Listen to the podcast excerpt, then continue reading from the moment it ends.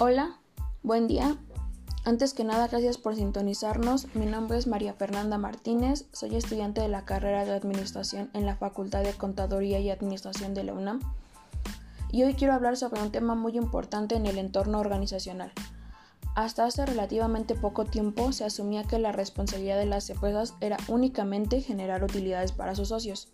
Actualmente, esta idea no es ni eficiente ni aceptable.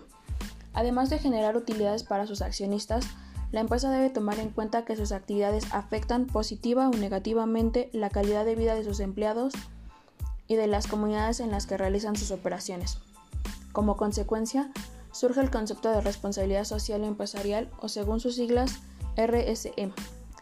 Pero para las empresas este concepto no es tan claro y es por ello que hoy nos enfocamos en el tema, mencionando su definición, factores y algunas otras características con el fin de que este concepto sea incorporado a los procesos de gestión y, por lo tanto, que pase a formar parte integral de las estrategias de negocio y de su sistema de planeación interna.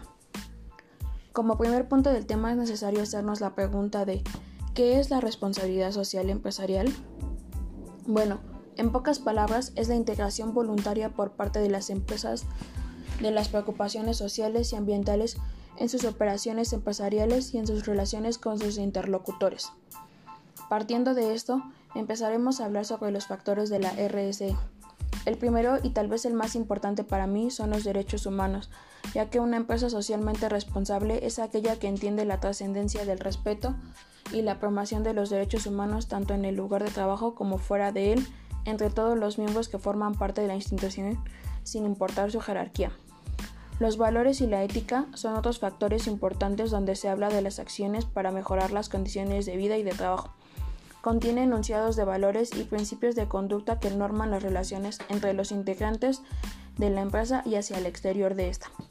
También nos encontramos con el Código de Conducta, es decir, es un documento que describe los derechos básicos y los estándares mínimos que una empresa declara a comprometerse como respetar las relaciones con sus trabajadores, la comunidad y el medio ambiente, abarcando el respeto a los derechos humanos y a los derechos laborales, entre otros. Por otra parte, tenemos los principios de la responsabilidad social empresarial en los que se encuentran la gobernabilidad corporativa, donde se promueve la transparencia interna y externa, la calidad de vida laboral. Aquí podemos centrarnos en hablar sobre el trato que se les da a los trabajadores. ¿Son explotados? ¿Cuánto es el tiempo que laboran? ¿Reciben algún tipo de capacitación? Estas solo son algunas de las interrogantes que podemos hacernos para darnos cuenta de cómo es la calidad de vida laboral. La vinculación de la empresa con la comunidad. En este punto en específico se habla sobre la sustentabilidad.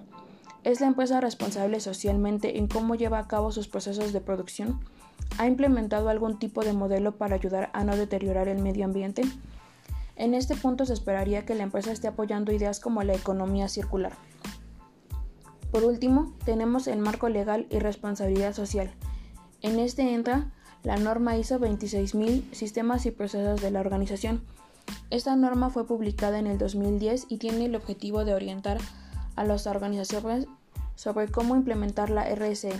El documento es el resultado del consenso entre expertos internacionales representantes de los principales grupos de interés y está diseñada para animar y fomentar la implementación de las mejores prácticas de la responsabilidad social a nivel internacional.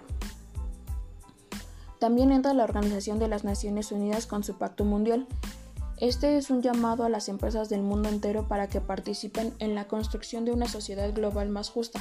A través de este, las empresas demuestran a sus empleados y a la comunidad que son empresas comprometidas a actuar como ciudadanas responsables. Para concluir, la RSE va más allá de la filantropía. Ser socialmente responsable implica realizar un intercambio y desarrollar una relación tipo ganar-ganar entre la organización y la sociedad. La RSE produce reducción de costos operativos, mejora la imagen de la marca en el mercado y logra mayor identidad y sentido de pertenencia de sus colaboradores, lo que hace que se convierta en un mejor negocio, no con visión a corto plazo, sino a un largo plazo. Y bueno, eso es todo por hoy, esperamos que les haya gustado y nos sigan sintonizando en próximos capítulos. Para saber más sobre el tema, síganos en todas nuestras redes sociales como info-empresas. Y eso es todo. Hasta pronto.